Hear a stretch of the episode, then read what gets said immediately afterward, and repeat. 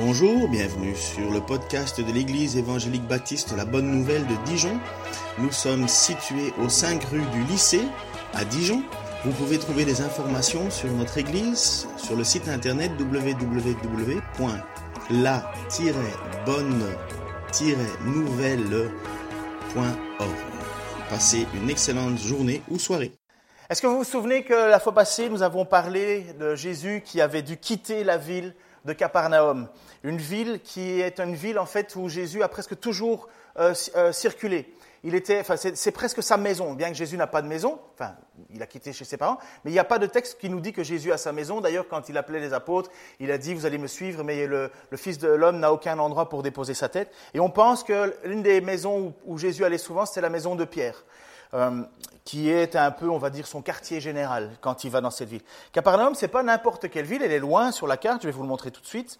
Mais nous avons vu que dans le, message de, de, dimanche passé, en fait, à cause de la désobéissance d'un homme, d'un lépreux qui avait pourtant été guéri, à qui Jésus avait repris sévèrement en disant ne, tais-toi, dis ça à personne et va au temple pour euh, euh, obéir à la loi de Moïse. Cet homme a fait l'inverse, il est allé annoncer à tout le monde, et à cause de cela, voilà ce que le texte disait, à cause de cela, Jésus ne pouvait plus aller euh, dans les villes et les villages, il était obligé de se tenir à l'extérieur, et les gens allaient vers Jésus. Et là donc, on a euh, le texte qui nous parle euh, euh, que Jésus euh, est, revenu à Capernaum, Marc dit quelques jours plus tard.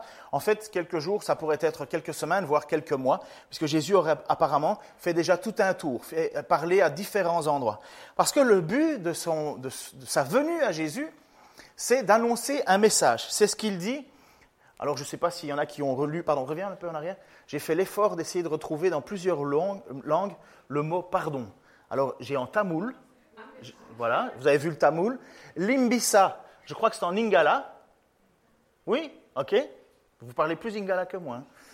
Alors, l'hébreu, ça, non, peut-être. J'ai du, je crois que c'est du japonais en haut.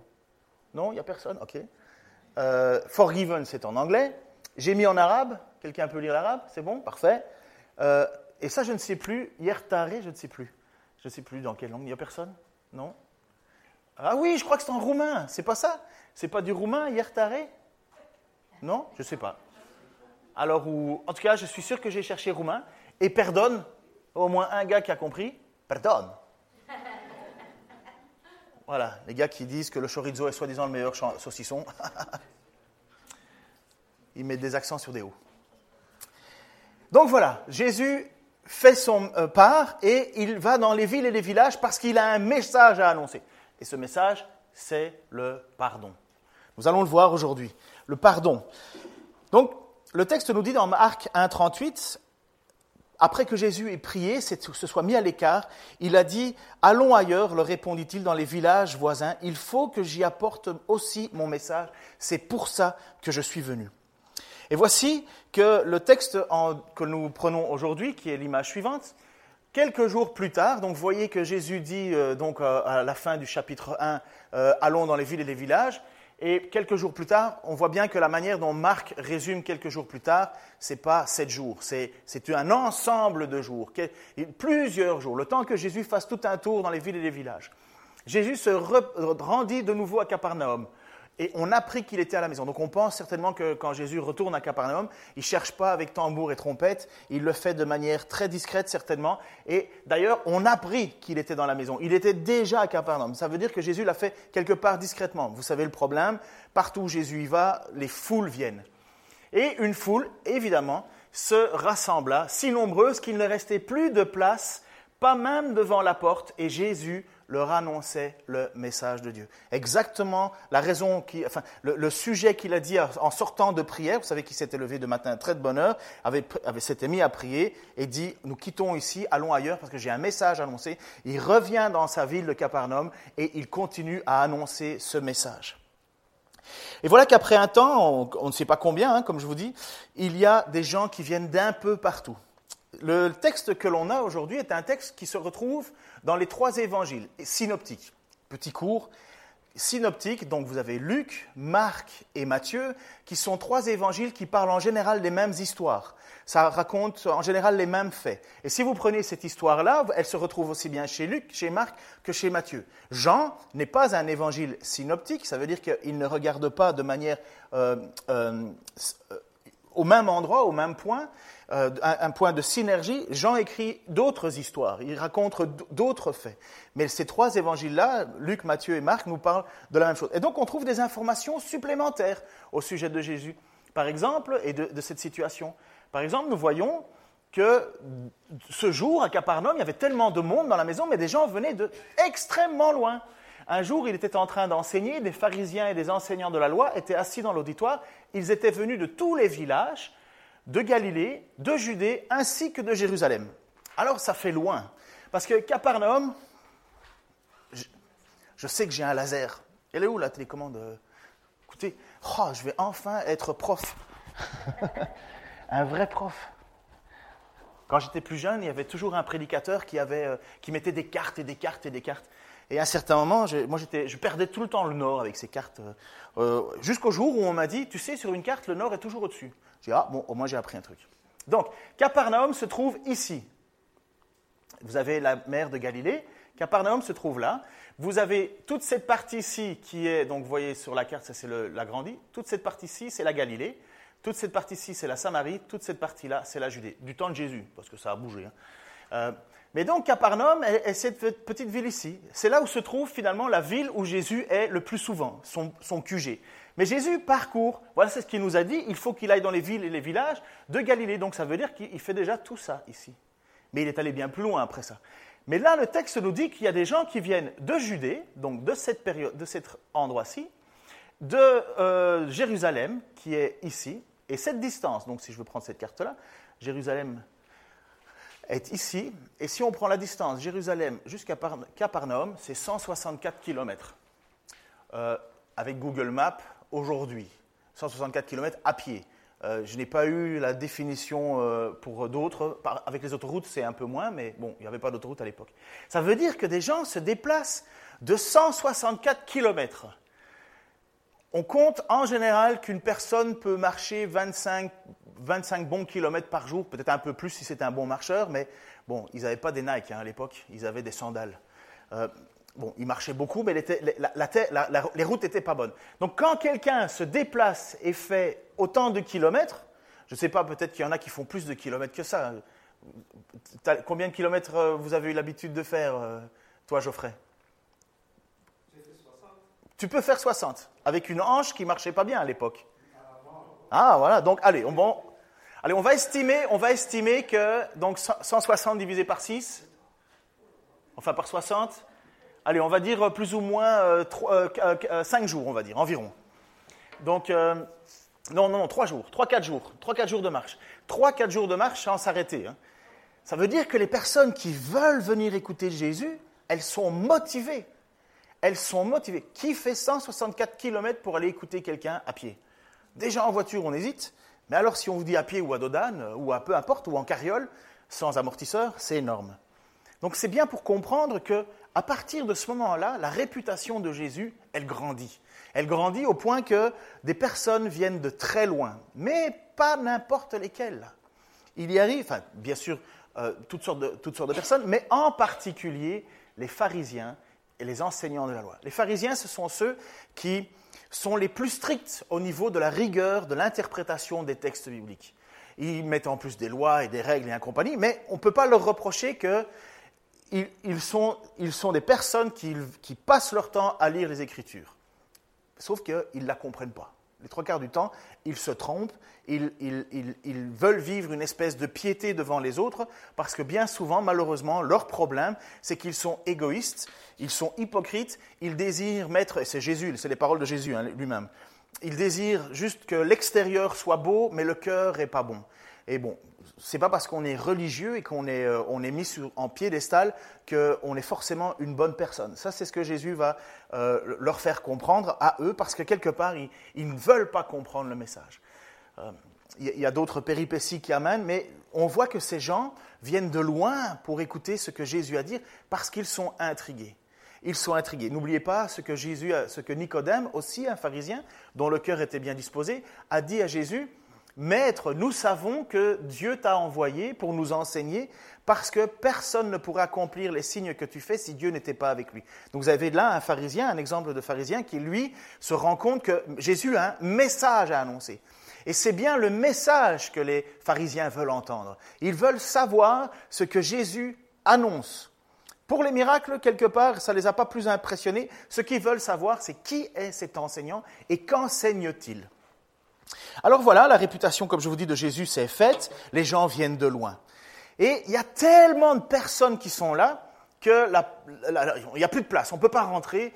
même à l'extérieur, il n'y a plus de place. Et là, il y a quatre personnes, enfin cinq, quatre personnes qui veulent absolument rentrer.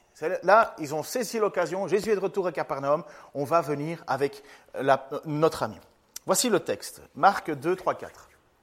On lui amena un paralysé porté par quatre hommes. Mais ils ne purent pas le transporter jusqu'à Jésus à cause de la foule.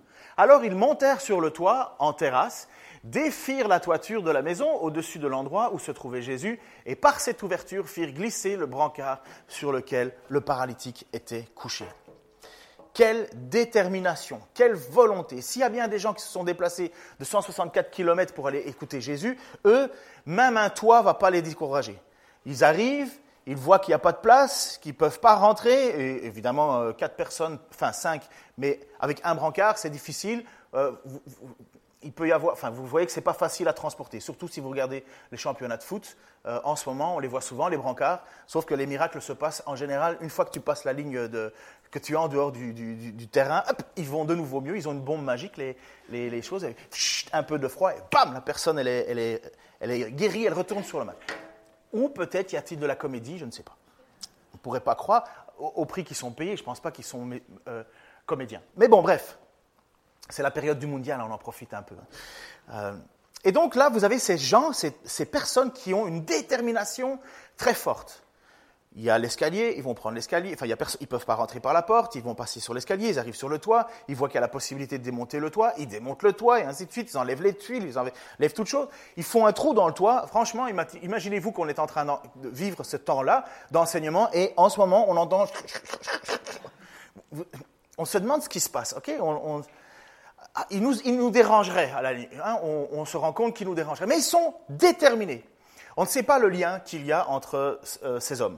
Est-ce que c'est des amis? Est-ce que c'est des frères? Est-ce que c'est un, patron avec ses serviteurs? On ne sait pas, on ne connaît pas. Il n'y a, pas. de détails. On dit juste qu'ils sont là avec une volonté de présenter à Jésus ce paralysé.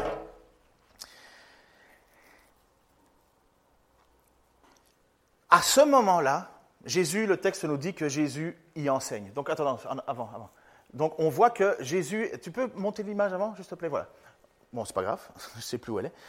On voit qu'à ce moment-là, Jésus enseigne. Il enseigne. Il est en train de faire ce que je fais ce matin, sauf qu'il le fait mille fois mieux que moi. Et il, enseigne les gens. Donc il y a comme un silence certainement dans cette pièce. Et à ce moment-là, et donc qu'est-ce qu'il enseigne? Qu'est-ce qu'il enseigne? Pour moi, c'est il enseigne ce que je vous ai toujours dit, que les pécheurs doivent se repentir, qu'on doit changer, qu'il y a un moment où Dieu va intervenir, et que justement Dieu veut pardonner, et ainsi de suite. Et là, c'est comme si au moment précis, quelque chose venait perturber l'ensemble, et c'est comme si c'était l'occasion rêvée de voir si oui ou non c'est vrai c'est comme s'il y avait une mise en pratique de l'enseignement de Jésus. C'est pas anodin toutes ces choses-là. Dieu est au contrôle de tout, mais c'est comme si à ce moment-là, devant tous ces responsables religieux, ces gens qui sont venus de loin, ces, scruteurs de l'écriture, c'est comme si à ce moment-là, ce paralysé qui arrivait et venait pour prouver quelque chose. Je ne sais pas si vous avez connu Windows 98. Non, vous ne savez pas? Enfin, bon, il y a eu euh, après ça d'abord 95. Enfin, bon, c'est de l'informatique. Je ne vais pas faire de détails là-dessus.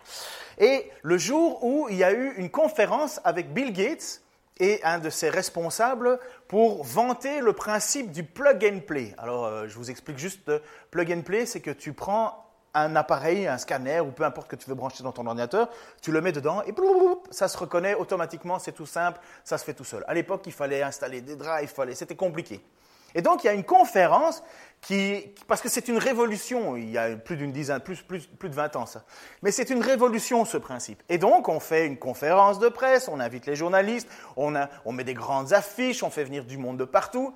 Et voilà qu'il y a le responsable. J'étais prêt à vous mettre la vidéo, mais je me suis dit, euh, c'est mieux de le mimer. Et, euh, et voilà, il y, a, il y, a, Bill Gates. Bill Gates qui aujourd'hui est quand même, enfin jusqu'à pas longtemps, était quand même reconnu comme la plus grande, euh, l'homme le plus riche au monde. je pense que ça dépassait les 45 milliards de dollars, quelque chose comme ça. Enfin bref. Donc c'est quand même, je, enfin je veux dire, c'est pas l'épicier du coin.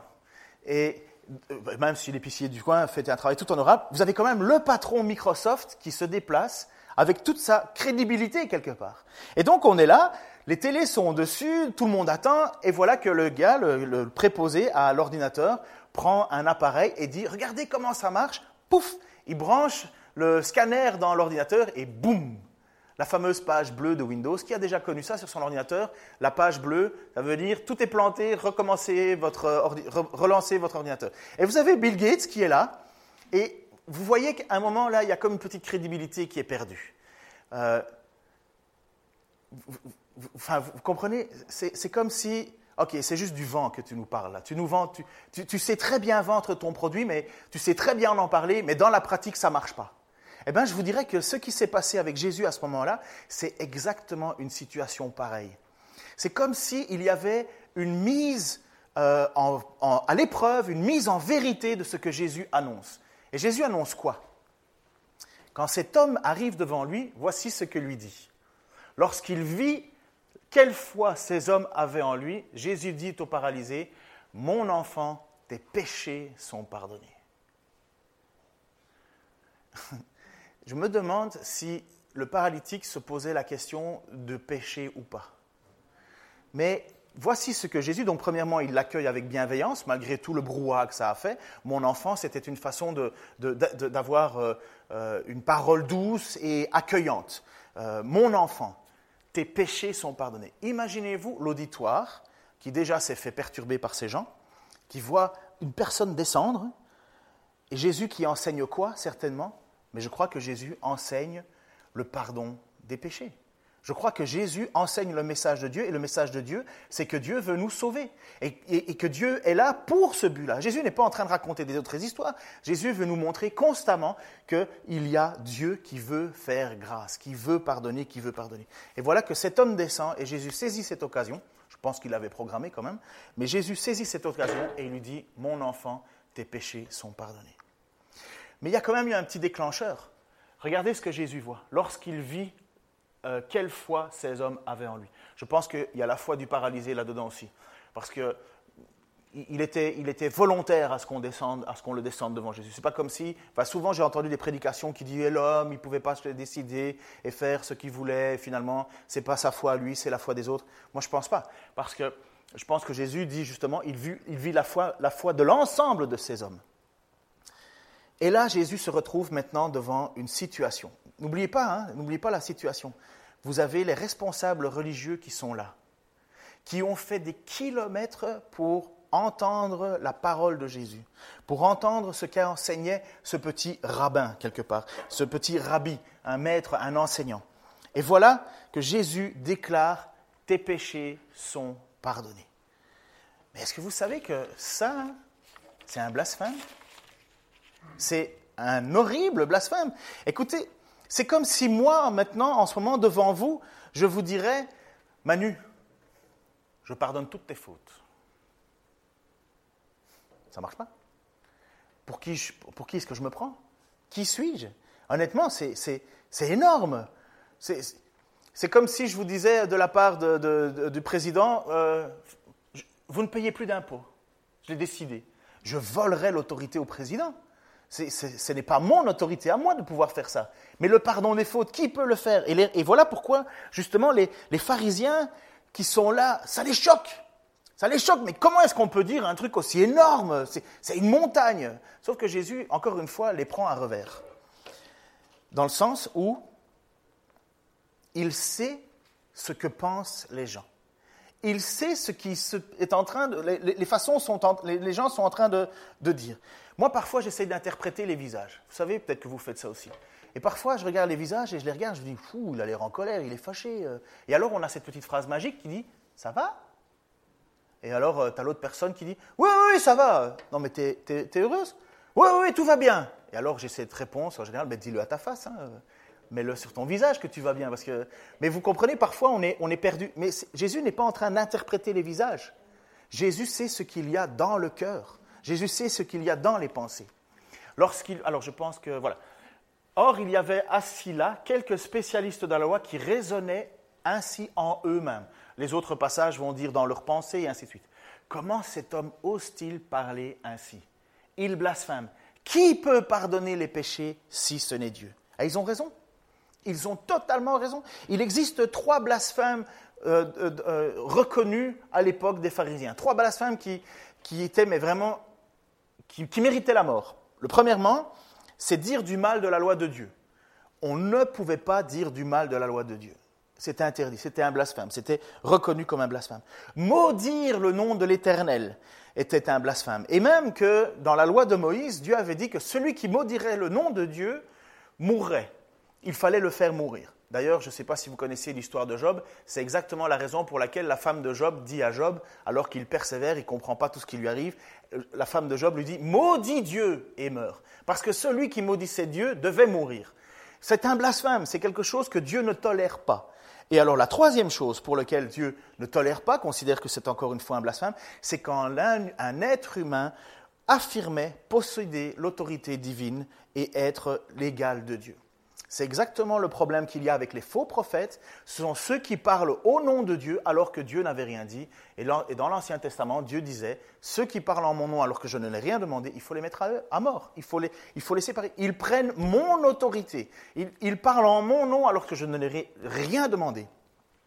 Donc c'est ces points-là qui considèrent un blasphème. Alors quand Jésus, qui pour, le moment pour ces pharisiens est juste un enseignant, dit à cet homme tes péchés sont pardonnés, il prend la place de Dieu.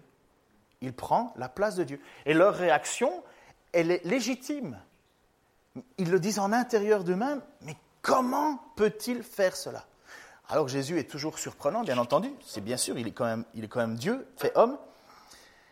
Et il va saisir cette occasion pour prouver que oui, les péchés sont pardonnés.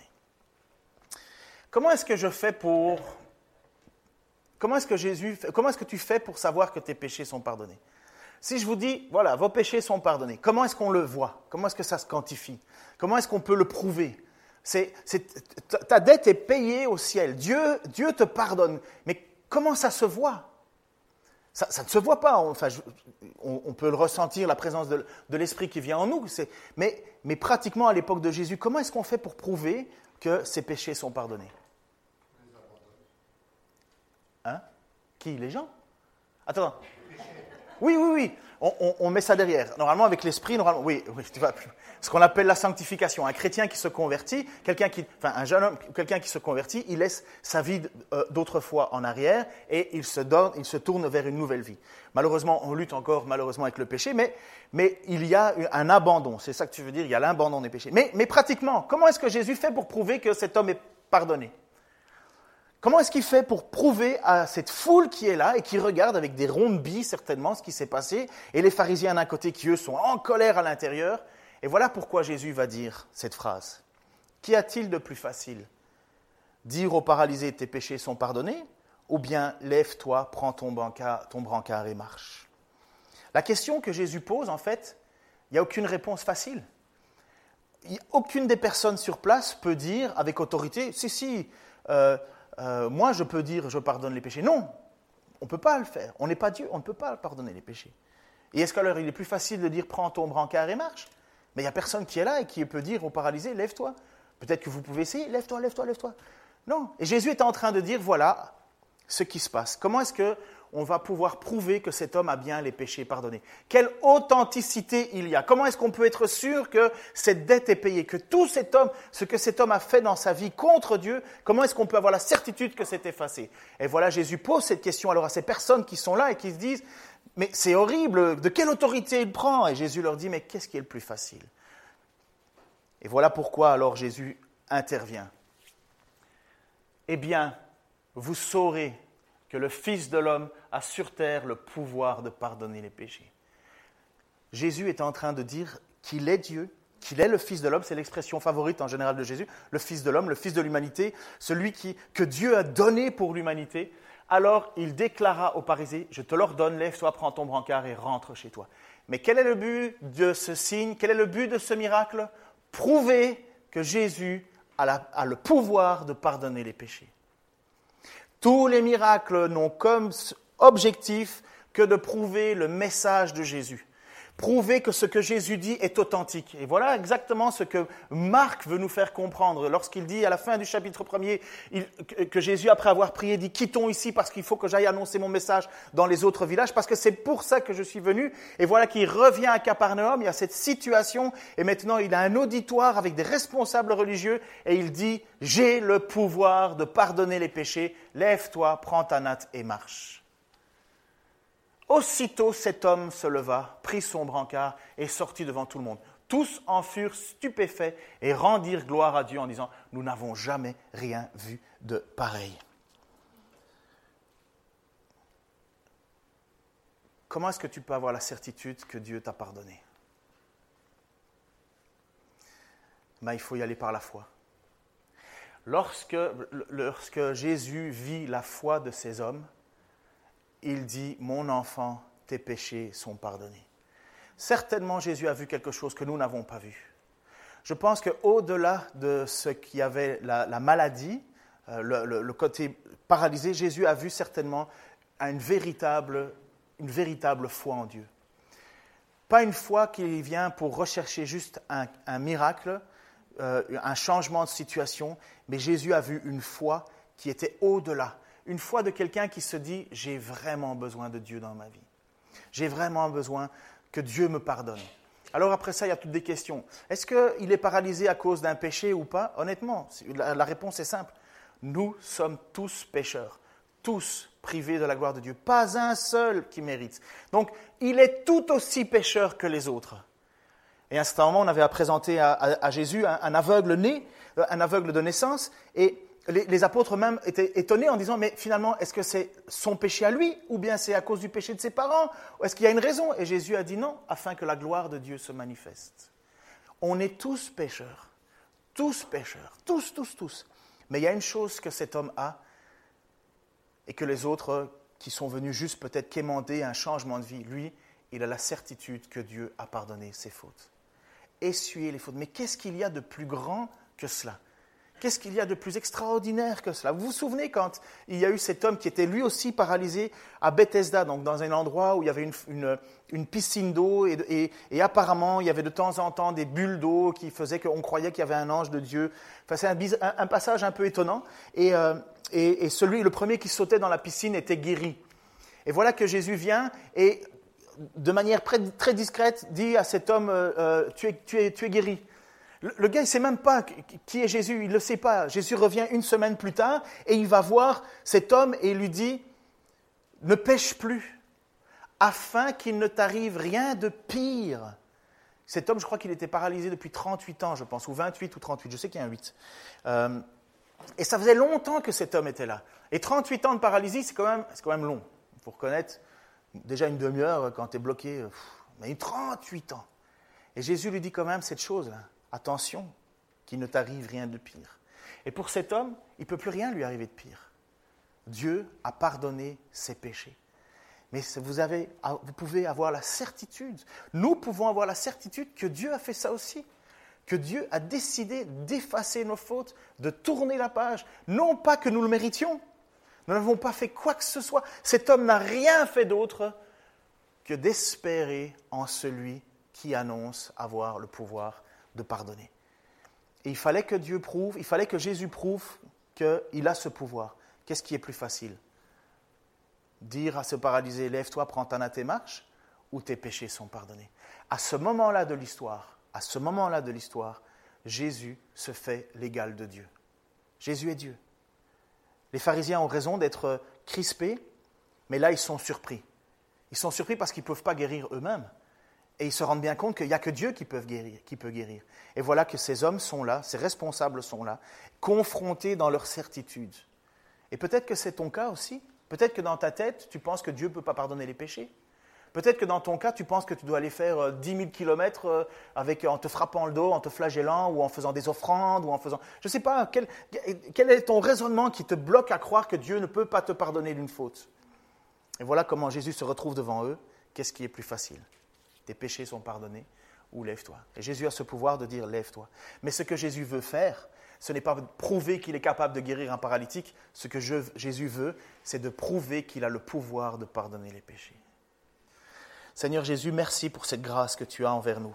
Merci parce que justement tu es venu nous prouver que tu as, tu as cette autorité de faire ce qui nous semble impensable, effacer nos propres fautes devant toi. Seigneur, certainement le nombre en est innombrable, mais tu as décidé dans ta grâce de venir au milieu de nous, de marcher au milieu de nous, de nous enseigner, de nous faire connaître ce message. Et tu l'as prouvé, tu l'as prouvé par les signes, tu l'as prouvé par les miracles, tu l'as prouvé par ton autorité, Seigneur. Et oui, nous croyons. Oui, je crois, Seigneur, avec la même foi que ces hommes, que sans toi, je ne peux pas être guéri, je ne peux pas être pardonné de ma faute. Seigneur, je te prie pour ceux qui luttent en ce moment, qui ne savent pas, qui ont des doutes, qui certainement sont encore enchaînés avec des liens, Seigneur, de, peu importe lesquels, Seigneur. Est-ce que tu les pardonneras? Est-ce que tu me pardonneras, Seigneur? Oh oui, tu le veux pardonner. Seigneur, je te prie que tu augmentes notre foi, notre confiance, notre certitude que ce n'est pas juste des paroles que tu as dit, mais que ton enseignement est vrai, que tu es véritablement Dieu fait homme, que tu es véritablement venu au milieu de nous, que tu as véritablement parlé au nom de ton Dieu, au nom de Dieu. Et lorsque tu dis nos péchés sont pardonnés, c'est qu'ils le sont. Seigneur, je te prie pour que nous puissions vivre avec cette joie maintenant d'être pardonnés par toi. Je te prie que nous puissions, Seigneur, oui, abandonner nos fautes, abandonner ce qui nous éloigne de toi. Seigneur, tu as payé le prix une fois pour toutes. Et merci pour ce cadeau immérité, Seigneur, et que l'on puisse en être joyeux encore. Seigneur, je te prie pour ceux qui, qui, avec le fil des années, Seigneur, ont oublié la raison pour laquelle tu es venu. Ont oublié, Seigneur, qu'ils avaient constamment besoin de toi, qu'on a constamment besoin de ton pardon. Et Seigneur, merci parce que tu ne fermes pas les yeux, tu ne tiens pas le coupable pour innocent, mais que tu fais grâce à celui qui vient vers toi. Il suffit de se tourner vers toi, d'avoir foi en toi. Seigneur, et tu fais ce cadeau, tu nous fais ce cadeau immérité, d'être en paix avec toi. Dans le nom de Jésus-Christ, merci. Amen. Je vous invite encore à un chant. Pendant ce temps, on passera les offrandes. Alors, je peux te demander, Nicolas, de passer les offrandes. Et dans ce chant, qui est, euh, je crois, magnifiquement euh, euh, la suite, qui dit Change mon cœur, Seigneur. Change mon cœur, Seigneur.